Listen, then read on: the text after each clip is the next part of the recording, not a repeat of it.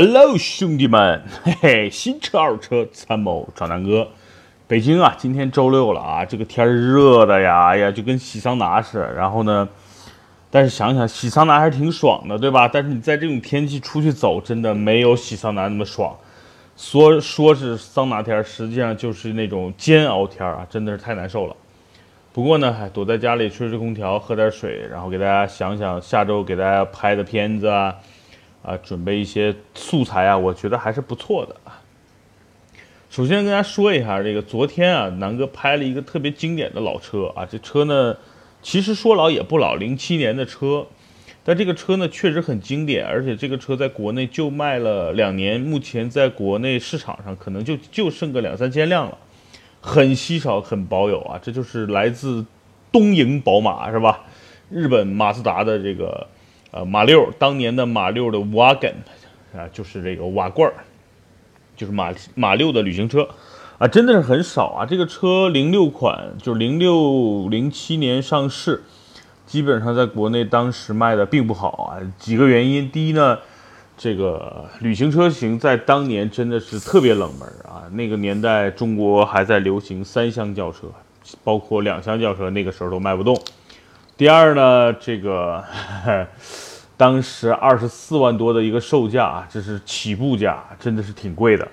所以呢，啊，这个车当年卖的就很少啊。而且这个车实际上是整车进口的，虽然贴着一汽马自达啊，然后名牌上也是写着一汽什么马自达制造，但实际上这个车应该是百分之九十都是进口的，无论是发动机、变速箱、玻璃啊，这个车特别有意思，有几点跟大家说一说啊。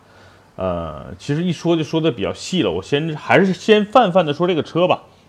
这个车目前市场保值率非常高，嗯，因为很经典，而且非常稀少，这是马自达粉儿的一个特别追求的一个车型。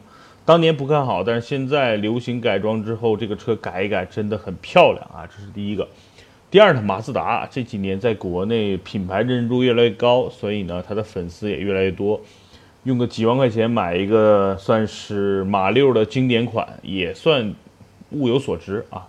所以呢，目前这个车热度还挺高的。然后很多人一一就到全国去找这个车，只要车况好啊，这个这个贵点也也都买。昨天试这个车呢，基本上就已经定给了一个山东的一个车友。当然，这车不是我卖的，是。呃，一个朋友的车，然后呢，他昨天说南哥这个车要卖了，帮我拍一个视频吧，做个纪念啊，所以这也是一种方式，我觉得挺好的。这正好我对这个车其实也也想试试，一直在路上见到过，但是也没尝试过啊，所以就就给大家拍了这么一个视频。这个视频呢，下周应该跟大家能见面。他这个车车况真的不错，全程四 S 店保养，没没过过户，然后个人一手车。跑了十七万公里啊，公公里数是挺多，但是所有的保养都是在四 S 店来的，维修记录、保养记录全都有，啊，整个车基本上百分之九十原车漆没有换过，所以这点真的挺难得的。然后这个整个车的这个车况呢，我昨天试驾了一下，还真的不错，尤其内饰真的干干净净的啊。所以呢，这是一个极品车况的车。然后昨天视频拍呢有两个限制，第一呢，北京的天气。这两天阴雨天，无论是天气闷热，还是这个道路脏啊泥呀，所以呢，确实拍摄的环境不那么好。第二呢，连续阴雨天也没来得及洗车，就给大家拍了，所以啊，确实一点点小遗憾吧。但是呢，我们冒着酷暑啊，反正把整个视频也拍完了。好车啊，先说这个车有几个特点，挺有意思的。第一呢，这个车的这个。啊，配置还挺高的，让我挺刮目相看。零六款，大家想想，零六款有什么呢？有无钥匙进入啊，无钥匙启动，然后呃有大灯的清洗。当年在这个级别的车有这个配置，其实挺难得了。然后呢，坐进之后发现，哎，这个车的钥匙很牛逼，是一种卡片式的。大家知道有，应该是哪款？大概一零九一零款的皇冠是那种卡片式的钥匙。啊，凯迪拉克也出过一段时间卡片式的钥匙，还挺不错的，挺帅的啊，逼格挺高的。第三，这个车的后备箱因为旅行车嘛，后备箱真的是大，然后后备箱的那个隔物帘儿啊，就那个就是平时能够把后备箱和座椅区隔开的那个遮阳板儿也挺管用的。所以呢，我觉得啊，这个车一些小细节确实和普通版的马六啊不太一样。所以综上所述吧，这个车非常有特点，然后好看。当时在市场上销售的车型呢，大部分是以铁灰，然后浅灰，还有一个红色为主。红色呢是四 S 店定制的，大部分就是一个浅灰，一个深灰，就铁灰色。昨天我拍那个铁灰色，然后，嗯，整体来说吧，因为这个车是素车啊，没改过装，然后也没下过赛道，整体来说这个车，我觉得就是原汁原味，特别特别的爽，整个座椅就跟新的似的啊。所以，昨天我们。整个拍摄试驾，啊，真的是因为跟车主在一起嘛，聊一聊这个车的一些特点，简单跟大家说一说吧。这车呢，反正开起来跟2.3当年的这个马六其实没什么区别，因为三大件都是一模一样的。那这个车呢，就是好看啊，因为马六太多了，马这个当年在在满大街是马自达在中国卖的最成功的一个车型，呃，卖的非常多。它开起来呢，就是逼格不一样，颜值不一样，但是它的后排空间利用率真的很大。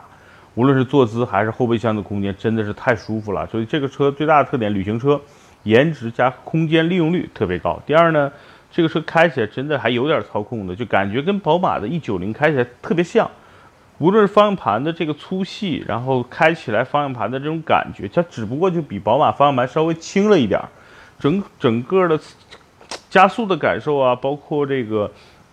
啊，转向的感受跟宝马特别像，确实啊，我觉得这个车是挺值得玩的，啊，它这个车好像卖了六万多吧，然后当年全办下来小三十万了，所以这个车其实挺保值的，因为零六年同样的马六可能现在也就值个三四万了，所以总的来说挺保值，挺好玩啊，所以这个车简单的跟大家说说这说到这儿吧。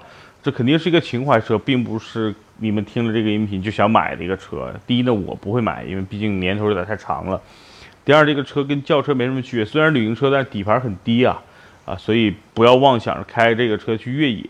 第三呢，这个车确实目前车况少，好的车况太少了。你我我看了一下，什么瓜子人车，基本上在网在挂着的，一共也就三四台。啊，基本我感觉都调过表啊。这个车如果你看到现在都十一二年了，如果公里数没超过十万公里，那基本上百分之九十啊，百分之九十九是调表的。正常的公里数应该都是在二十万公里左右了。你想吧，一年两万公里，十一年了，对吧，兄弟们？所以呢，这个车况全国车况好的真的少了啊。就跟大家说说吧，这是一个情怀车，好看，确实好看。也期待马自达尽快把现在新的阿特兹旅行版，对吧？CS 杠九。这些经典的车型赶紧引入到国内，2.5T 的发动机赶紧拿过来，别对吧？这个这个磨磨唧唧、扭扭捏捏的。好，今天呢，简单就跟大家聊一聊马自达的这个瓦梗啊，马六瓦梗，零六款，确实经典，确实好看，期待新阿特兹旅行版，还有它的旗舰 SUV CS 杠九。好，今天的节目就到这儿，时间比较短，谢谢大家，拜拜。